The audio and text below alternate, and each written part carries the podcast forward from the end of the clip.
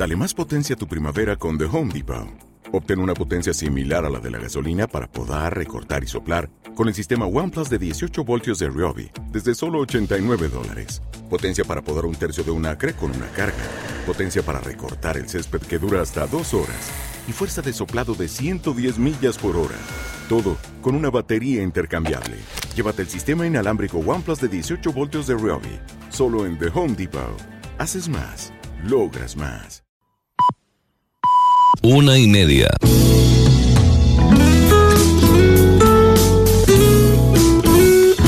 Radio Las Palmas FM. Radio Las Palmas Hola, ¿qué tal? Saludos, muy buena tarde. Una y treinta minutos en la comunidad canaria. Comenzamos, como es habitual, cada día a esta hora, el tiempo para la información en Canarias a las 13.30. Reciban el saludo de quien les habla, Chano Rodríguez. Buena noticia económica, el Fondo Monetario Internacional que mejora la previsión de la economía española para este año, 2023, revisando al alza cuatro décimas respecto a la previsión anterior. Ahora mm, la previsión es de 1,5%. Con ella, la economía española seguirá creciendo sustancialmente más que la media de la zona euro, cuya expansión ha sido revisada también al, alza hasta el 0,8%. El presidente Pedro Sánchez puso en valor estos datos que asegura sonríen a nuestro país y dejan además, dijo, sin argumentos a los agoreros en respuesta a aquellos que aseguran que es el peor gobierno de los últimos 80 años. La institución internacional también se muestra optimista en lo que respecta al mercado laboral y prevé que la tasa de paro bajará este año al 12,6% frente al 12,8% estimado anteriormente, mientras que para el año 2024 confía en que caerá hasta el 12,4%, una décima por debajo de su anterior proyección. Sin embargo, sí hay síntomas que preocupan al Fondo Monetario Internacional en relación con España, que por cierto no cuenta el gobierno el paro está por encima del 12%, sigue siendo muy duro. El déficit crónico de nuestro país, la deuda incontrolada y también la inflación más dañina. Hemos conocido que el Fondo Monetario Internacional nos mejora su previsión de crecimiento económico para el año 2023 hasta el 1,5% del Producto Interior Bruto, por encima de la media europea y muy por encima de economías que para el Fondo Monetario Internacional, economías importantes para Europa, como es, por ejemplo, la alemana, le sitúan tasas de crecimiento negativas. En definitiva, lo que quiero decir es que indicador tras indicador, revisión tras revisión, y pese a la compleja coyuntura y el extraordinario ruido que siempre que gobierna la izquierda generan los medios de comunicación conservadores, hoy los datos creo que afortunadamente sonríen a España y dejan sin argumentos a esos agoreros. Por primera vez en nuestra historia tenemos casi 20.400.000 cotizantes, muchísimas mujeres son trabajadoras, uno de cada dos contratos son indefinidos, la tasa de desempleo femenino es la más baja en los últimos 15 años, la del paro juvenil es la menor en 27 años Habrá gente que diga, bueno, esto es lo que siempre dicen los políticos. Hay muchísimo por hacer todavía. Pero al igual que reconocemos los desafíos que tenemos por delante, también, si queremos afrontarlos con éxito y con garantías, tenemos que reconocer todo aquello bueno que hemos logrado en esta coyuntura tan extraordinariamente compleja. Por cierto, dentro de lo bueno logrado por nuestro país está el que ayer Pedro Sánchez reivindicase el hito histórico de la vacuna de IPRA. Eso sí, llegó dos años después de que las otras se hiciesen con el mercado. España está obligada a comprar más de dos millones de vacunas de IPRA cuando ya la COVID-19 eh, ni está o al menos parece que no está presente, ¿no? Ni se le espera próximamente, al menos eso, eso deseamos. En fin, eh, cuestión de, Estado. Mm, más de dos años, ¿eh? ¿eh? Llegó la vacuna de IPRA más de dos años después de que llegasen las primeras a los mercados internacionales y el presidente habla o reivindica ese hecho como hecho histórico. El pasado 30 de marzo, lo recordaba antes el director, vamos, el presidente y CEO de la, de la empresa, asistimos a un hito histórico de la ciencia y, también eh, de la investigación en nuestro país, ¿no? Y es la aprobación definitiva por parte de la Agencia Europea del Medicamento de la vacuna de IPRA que va a ser comercializada bajo el nombre de Vivermax. Bueno, veremos eh, cuántas se venden a la margen de las que obligatoriamente ha comprado el Estado, evidentemente después del dineral que se ha gastado eh, para lanzar esta vacuna. Y vamos con Carla Toscano, es diputada del Grupo Vox y portavoz de Igualdad, y ha comunicado esta mañana que los 52 congresistas de su partido han presentado un recurso, en concreto el 47, dice, durante toda esta legislatura de Vox, dirigido al Tribunal Constitucional, en esta ocasión contra la conocida como ley trans, porque consideran desde Vox que violan derechos fundamentales y también constitucionales. Los 52 diputados del Grupo Parlamentario de Vox en el Congreso hemos interpuesto un recurso de inconstitucionalidad para la Ley 4 eh, 2023 eh, para la igualdad efectiva de las personas trans y LGTBI, más conocida como la Ley Trans, porque consideramos que viola derechos fundamentales y constitucionales. En primer lugar, esta ley viola el principio de igualdad ante la ley, los artículos 14 de la Constitución española y el artículo 38, porque nos impone una discriminación positiva en función de nuestra identidad sexual o nuestra orientación sexual. Esta ley también viola el principio de seguridad jurídica, entre otras razones, por lo que ustedes ya conocen, el cambio registral, por el que cualquier persona en función de cómo se autoperciba, deberá ser tratado así jurídicamente con los numerosos fraudes de ley que esto va a ocasionar. Bueno, lo cierto es que aquí en Canarias estamos involucrados directamente en las elecciones del próximo 28 de mayo, es decir, el mundo político está única y exclusivamente dedicado a ese 28 de mayo y nos olvidamos, ¿no? Que en el ámbito nacional todavía nos queda hasta noviembre, diciembre que lleguen las próximas elecciones generales, a no ser que se tenga que disolver con anterioridad el Congreso, no creo teniendo en cuenta que Pedro Sánchez asumirá la presidencia de la Unión Europea en el próximo mes de junio, es decir, los últimos seis meses del año será para la presidencia española, a partir de julio, evidentemente. Vamos con Canarias y mm, el auténtico problemón que se nos presenta para el próximo 8 de mayo en el caso de que no se desconvoque la huelga de personal médico en todas las islas. ¿Se imaginan ustedes una huelga de médicos, aunque haya servicio público? Público en toda la comunidad autónoma de Canarias el próximo 8 de mayo. El consejero de Sanidad de Canarias, Blas Trujillo, se pregunta si esta medida es coherente. ¿no? Eh, ahora mismo que se ha disuelto el Parlamento de Canarias, eh, que no da tiempo material, incluso para él, eh, como consejero de de sanidad, reunirse y alcanzar acuerdos. Bueno, incluso han manifestado que sería irresponsable por parte de él abordar una materia tan compleja como esta, eh, que debería de ser atendida, dice, con el nuevo gobierno saliente de las urnas el próximo 28 de mayo.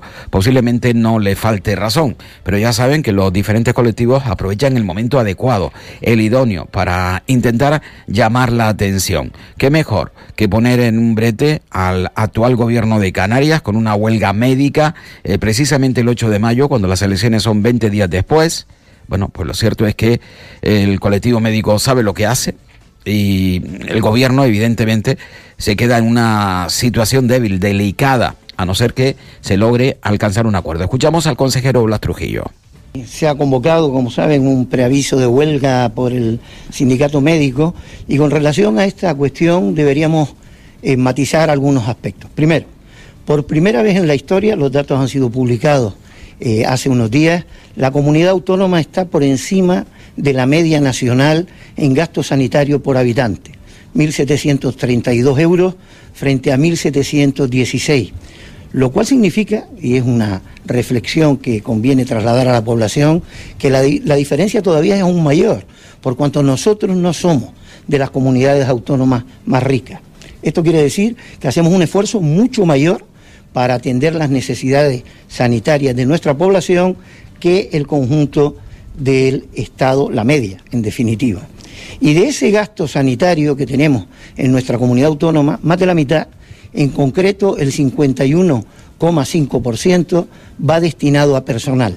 La media en el Sistema Nacional de Salud es el 43% de gasto de personal. Es decir, nosotros gastamos más de 8 puntos en personal que el conjunto de la media nacional.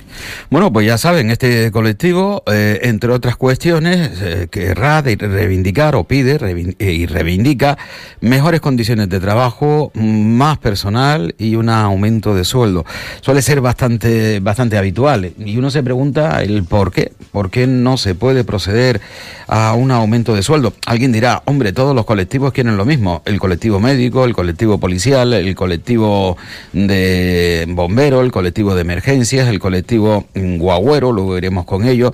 En definitiva, todos los colectivos, eh, evidentemente, quieren un mejor, un mejor salario, el, de educación. Eh, la pregunta es si todos, si absolutamente todos pueden tener precisamente ese, mm, ese aumento de salario, ¿no? Incluso aprovechando ahora que estamos en un periodo eh, electoral. Eh, será será bastante bastante complicado. Eh, quien lo tiene fácil son los políticos, evidentemente. Miren, voy a recordar algo que sucedió el 20 de junio del pasado año 2019. Un pleno extraordinario y de carácter urgente en el Ayuntamiento de Las Palmas de Gran Canaria. Eh, se había alcanzado un acuerdo para que el, pacto tripartito continuase, porque así lo alaba los votos de los ciudadanos en las elecciones del 2019. Pues bien, eh, una sesión que vuelvo a repetir fue eh, de carácter urgente e incluso los propios concejales, los 29 que se eligen en la capital Gran Canaria, esos 29 mm, aprobaron unánimemente ese pleno de carácter urgente. ¿Y para qué se convocó ese pleno de carácter urgente? Aprobado por unanimidad por los 29 concejales para aprobar en tan solo 15 segundos un aumento de sueldo de todos, de los 29. Se aprobó en tan solo 15 segundos. Tiempo récords. Tiempo récords. Eh, ¿Recuerdan ustedes aquel momento? Ese pleno extraordinario en el Ayuntamiento de Las Palmas de Gran Canaria. Yo prometí en aquel momento que no olvidaría antes de las elecciones del 2023, no olvidaría ese tema. Eh, me comprometí incluso con los oyentes de este espacio informativo en que recordaríamos en varias ocasiones lo primero que hizo el, el grupo de gobierno, el grupo tripartito y también los concejales de la oposición fueron todos, los 29. Lo primero que hicieron fue una subida de sueldo. Y además no una subida de sueldo cualquiera. Una subida de sueldo que iba desde el 15% hasta el 45%. Eh, escuchen ustedes. Bueno, gracias eh, la paciencia de todos y todos. Vamos a dar comienzo a la sesión del Pleno y la palabra a la señora secretaria para que comience con el orden del día. Gracias, presidente. Buenas tardes. Sesión del Pleno de carácter extraordinario y urgente que se celebra el día 20 de junio de 2019, al que se da inicio a las 12 horas y 45 minutos. Asisten 29 de los 29 corporativos que de hecho y derecho componen el Pleno. Existe quórum para su celebración y el orden del día es el siguiente. A. Parte resolutoria. Alcaldía. Punto primero. Ratificación si procede de la urgencia de la convocatoria. La urgencia es obvia. ¿Alguna palabra al respecto? Urgencia obvia. Pasaríamos a votar la urgencia. Se ¿Votos a favor de la urgencia? ¿Votos en contra? ¿Abstenciones? Votantes 29, presentes 29, votos a favor 29, queda ratificada por unanimidad. Bueno. Pasaríamos al segundo punto, régimen de retribuciones de los miembros de la corporación. ¿Una palabra al respecto? Ninguna. Pasaríamos a votar este punto del orden del día. ¿Votos a favor? ¿Votos en contra? ¿Abstenciones? Votantes 29, presentes 29, votos a favor 29. Queda aprobado por unanimidad el punto 2 del orden del día. Bueno, pues se aprobó el punto 2 del orden del día en tan solo 15 segundos, que era un aumento de las retribuciones de los políticos. No cuesta absolutamente nada, no les cuesta absolutamente nada subirse eh, el sueldo. Bueno, vamos con otro asunto, eh, en principio también drástico y complicado para el próximo día 14 de abril, y es que los trabajadores de guaguas municipales irán a la huelga si no hay cambios de aquí al viernes para forzar a la compañía que pague una serie de pluses y que, y que desista de exigir a los trabajadores que recuperen las horas, las horas que no prestaron durante algunos momentos de la pandemia. La, huelga eh, se va a desarrollar si de aquí al viernes no hay nada que lo impida, los días 14, 17 y 19 en horario de 6 a 9 de la mañana y de 7 de la tarde a 10 de la noche. Es decir, coge el horario de la mañana, el horario en el que los trabajadores pues toman eh, la guagua para ir a su puesto de trabajo. ¿Qué exigen los trabajadores? Pues exigen a la compañía que retire el recurso contra la resolución del servicio de mediación respecto a las cantidades que le reclama la plantilla por complementos de antigüedad y nocturnidad. Es decir, evidentemente motivo económico. Insta a que no recurran ante el Tribunal Supremo la sentencia que resolvió conflicto colectivo sobre los retenes, eh, bueno, acuerdos que se llegan entre los trabajadores y además exigen que Huevos Municipales retire el procedimiento que ha abierto para conseguir que los trabajadores que estuvieron a disposición de la empresa durante la pandemia y no fueron llamados a trabajar en un determinado servicio devuelvan esas horas.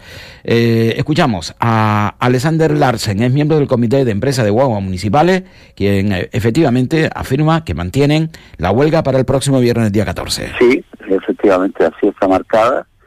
Eh, a ver, mm, porque aunque es nuestro deseo que esas huelgas no lleguen a efectuarse, no lleguen a ser efectivas, eh, sí que es cierto que en ocasiones a los trabajadores no nos queda ninguna otra opción que el derecho a la huelga para, para poder eh, sentar a la otra parte y llegar o tratar de llegar a acuerdos sobre temas que ya se van enquistando a lo largo del tiempo y que y que no podemos resolver en el Tribunal Supremo o en Bruselas, vamos, porque es que vamos recorriendo cada vez mayores instancias jurídicas y tal como está los juzgados, con el retraso que tiene, con la huelga de los abogados judiciales, mm pues esto se puede eternizar y un trabajador no puede esperar para que sus derechos sean reconocidos, derechos que están en convenio, que no es que estemos solicitando nada, ni nada nuevo,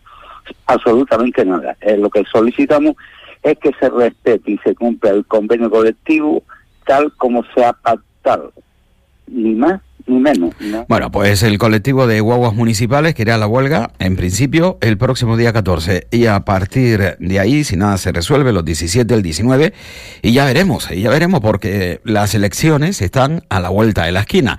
Guaguas municipales es una empresa que está participada, pertenece al ayuntamiento, y claro, eh, el grupo de gobierno está en plenas elecciones, y posiblemente no le vendría nada bien que se uniera la situación de la Metro Guagua con la situación también del paro de los guagüeros. Vamos con otro asunto de verdad delicado, eh, es duro, delicado y duro y duele. Sí que duele muy, pero que muy mucho.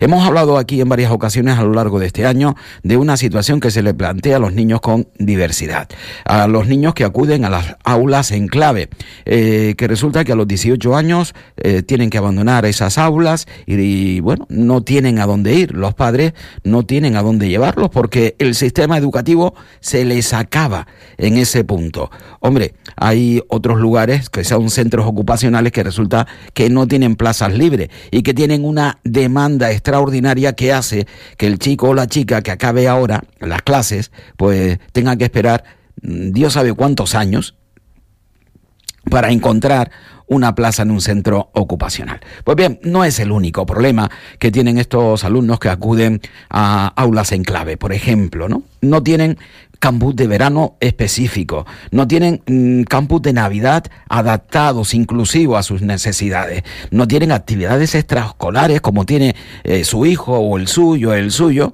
en el propio colegio, no, no hay actividades extraescolares adaptadas.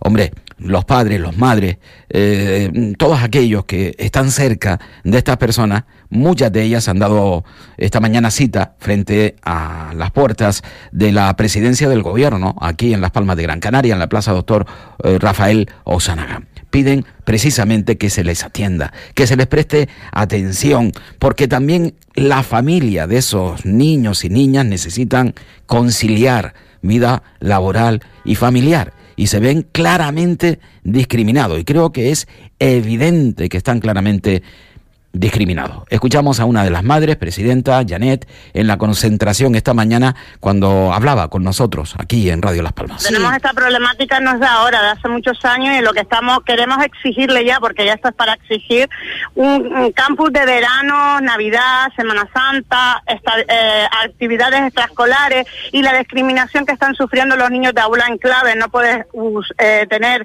actividades extraescolares después del comedor adaptado inclusivo. Es lo que estamos pidiendo, que los campus, que ya hay asociaciones que dan esos servicios, que a las asociaciones los llenen de recursos para que puedan atender a más familias, porque no queremos que se forme ahora un campus así de buenas a primeras.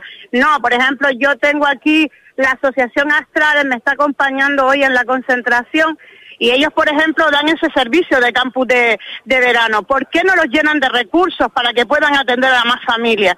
Todas las asociaciones que están haciendo este tipo de campus de verano, que las llenen de recursos para que ellos tengan dinero suficiente para poder atender a todas las familias. Es lo que pedimos nosotros, que nuestros niños neurovigentes puedan convivir con niños neurotípicos y convivan entre ellos. Queremos una sociedad de igualdad, que nuestros niños tengan los mismos derechos que cualquier niño neurotípico. Es lo que pedimos y no pedimos demasiado en pleno siglo XXI, año 2023, y que todavía sigamos eh, con este eh, asunto, mm, un asunto pendiente desde hace muchísimos años y a los cuales no se les pone solución. Posiblemente porque, mm, con todo el respeto del mundo, sean cuatro, que son más de cuatro, y no la generalidad. A ellos les interesa, claro, el voto de Juan de Pepe y Manolo y posiblemente no el de Janet porque logra eh, contribuir con poquito, ¿no? son muy pocos, por lo tanto, ¿para qué invertir eh, precisamente eh, en un asunto tan importante como es la adaptación, eh, la, la inclusión de estos, de estos niños y niñas. En fin, es una pena que vivamos en un mundo eh, de esta estirpe, de esta calaña. Eh, por cierto, hoy es 12 de abril, no nos olvidamos, Día Nacional de la Atención Primaria. Es un día que evidentemente los médicos de atención primaria quieren celebrar y además poner en valor ¿no? el importante papel que desempeña a lo largo de la asistencia sanitaria. Eh, el dato este es significativo. La atención primaria resuelve más del 85% de las consultas de salud de la población. En cambio, recibe menos del 15% de recursos destinados a la sanidad. Escuchamos a Elena Pérez, vocal de atención primaria del Colegio de Médicos de la provincia de Las Palmas y representante de la Asociación de Médicos de Atención Primaria de Canarias. Destaca precisamente el rol de la atención primaria como pilar básico del sistema de salud. 12 de abril. Hoy es un día para celebrar y poner en valor la atención primaria, donde valoramos a los pacientes de manera integral, cercana, empática, teniendo en cuenta su realidad biopsicosocial. Sabemos eh, a qué se dedica, dónde vive, quién es su familia. Somos los que desarrollamos también la medicina preventiva, los cuidados, las actividades de promoción de salud, tarea esta en la que enfermería tiene un papel predominante. Tenemos una relación muy estrecha con nuestros pacientes, cuando alguien dice mi médico, sabemos sin más explicaciones que se refiere a su médico de atención primaria. Algo que define en nuestro nivel asistencial y que debemos poner en valor es la longitudinalidad. Es decir, el paciente es atendido por el mismo profesional durante años, en sus diferentes momentos vitales. Al final nos terminamos convirtiendo pues, en su profesional de referencia. Esto tiene mucho, es muy importante y tiene muchos beneficios. Eh, hay varios estudios que han demostrado que tener el mismo médico de familia durante más de 15 años disminuye la mortalidad de su población en más de un 30%, disminuyen los ingresos, las visitas a urgencias, las complicaciones de sus patologías crónicas. Eh, hay que tener en cuenta que más del 85% de las consultas de salud de la población las resolvemos en atención primaria. Bueno, pues la atención primaria indispensable, es bastante evidente, ¿verdad?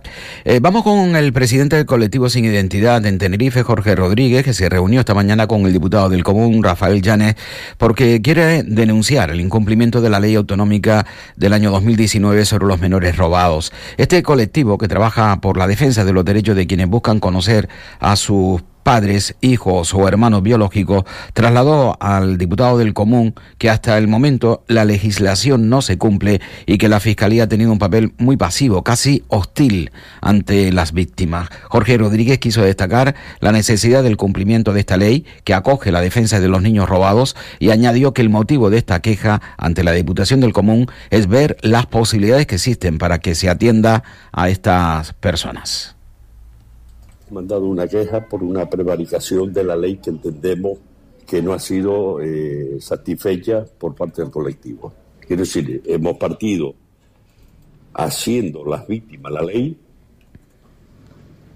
y nos encontramos desde el 2018 hasta el año 2021 en el minuto cero a la baja.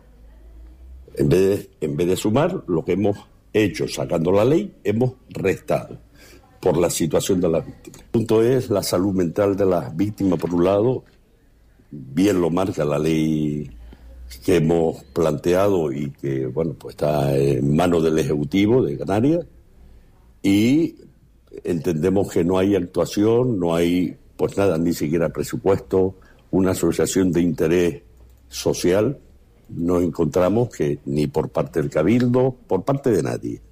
Y nos encontramos que, bueno, hay una ley de memoria democrática, estamos en esa actuación y también hemos participado para que aparezca el tema de los niños robados y tampoco hay solución de nada. Entonces yo digo, bueno, yo no sé para qué está la ley. Yo creo que es bastante, bastante oído, bastante perseguido ya en toda España y a nivel internacional. Lo que sí decimos que este colectivo nace fruto de que ellos están buscando su identidad. 13 y 54 minutos en la comunidad autónoma. Hacemos un alto para escuchar buenos mensajes y enseguida continuamos con la información aquí en Canarias a las 13.30 en sintonía con Radio Las Palmas. Hola, soy Ricardo Gil y quiero invitarte todos los lunes y miércoles a las 6 de la tarde a Entre Gustos y Pasiones, una revista de actualidad llena de muchísima inspiración. Recuerda, lunes y miércoles a las 6 de la tarde, Entre Gustos y Pasiones con Ricardo Gil, por aquí, por Radio Las Palmas. Dedicarte a lo que más te gusta es un sueño que puedes cumplir aquí y ahora. Matricúlate en la Universidad Fernando Pessoa Canarias y no dejes que te lo cuenten ni lo vivan otros por ti. Consulta todos los grados, másters y doctorados en ufpcanarias.es. Universidad Fernando Pessoa Canarias. Vívelo aquí y ahora. Viaja por la isla a través de los sabores de nuestra tierra. Vuelve la feria Gran Canaria Me Gusta en su décima edición del 21 al 23 de abril. Ven a infecar y disfruta de los productos y de la gastronomía de Gran Canaria. Consigue tu entrada en feriagrancanariamegusta.es. Promueve Cabildo de Gran Canaria. Organiza Infecar. Atención, ¿eres autónomo o tienes una empresa con menos de tres empleados? ¿Quieres una página web o tienda online sin gastarte un euro? Aprovechate de la subvención de 2.000 euros que ofrece el kit digital y que Web Las Palmas te gestiona completamente gratis. Sí, sí, 2.000 euros. Apúntate ya en weblaspalmas.es. Fútbol en Radio Las Palmas. Este sábado a partir de las 3 y cuarto de la tarde, Granada, Unión Deportiva Las Palmas. Sigue este partido con las voces de José Luis Suárez, Ismael Omar y Carlos Santana. Granada, Unión Deportiva Las Palmas, este sábado a partir de las 3 y cuarto de la tarde, con el patrocinio de Supermercados Spar y Panadería Pulido. Desatascos Jumbo, un equipo especializado con la mejor garantía. Desatascos Jumbo, los equipos más modernos a tu entera disposición. Día y noche, Desatascos Jumbo. Teléfonos 638-748-731 y 928-2302-65. Desatascosjumbo.com. Ayer se reunió el vicepresidente del gobierno de Canarias, Román Rodríguez, con el máximo responsable, con el presidente de Vinter, con Rodolfo Núñez. Y nos deja algunas dudas, yo creo que eh, buenas dudas, ¿eh? en el sentido de que el presidente de Vinter, Rodolfo Núñez, admitió que han comprado dos, mm, 400, eh, bueno, que han comprado nuevos aviones por valor de 400 millones de euros y que contarán en breve, desde Winter, qué van a hacer con esos aviones. al tiempo que avanzó que van a intentar hacer cosas antes de que se haga completamente efectiva la fusión entre Iberia y Air Europa, que se espera para mediados del próximo año. Es decir, hay que esperar algo posiblemente gordo de Winter eh, en relación a la conectividad de Canarias con el exterior. Ha crecido despacito, eh, Winter, pero parece que pisa fuerte, de manera sostenida y con mucha base, ¿no? Esperemos, esperemos lo que sucede eh, con Winter. Y bueno, nosotros no, nos vamos, nos vamos ya, ponemos el punto y final a este tiempo eh, con la información y lo hacemos con la presentación del libro La izquierda canaria y un nacionalismo pendiente, que tendrá lugar esta tarde, a las siete y media de la tarde. Eh, estará presente el autor, Rafael Álvarez Gil, y el presidente del Cabildo de Gran Canaria, que también va a intervenir, Antonio Morales Méndez. Será en el patio interior del Cabildo de Gran Canaria, donde se va a presentar este libro, La izquierda canaria y, entre paréntesis, un nacionalismo pendiente. Escuchamos a su autor, Rafael Álvarez Gil. Lo que sí puedo adelantar es que hay dos hilos conductores en el texto, ¿no? Más allá de adentrarse un capítulo específico a Nueva Canaria, a Coalición Canaria, lo que yo llamo el falso PNV, eh, la cuestión de la plurinacionalidad, pero hay dos ideas principales. La primera, que el nacionalismo canario, su suerte, está determinado previamente por lo que le ocurra al nacionalismo catalán y vasco. ¿Por qué?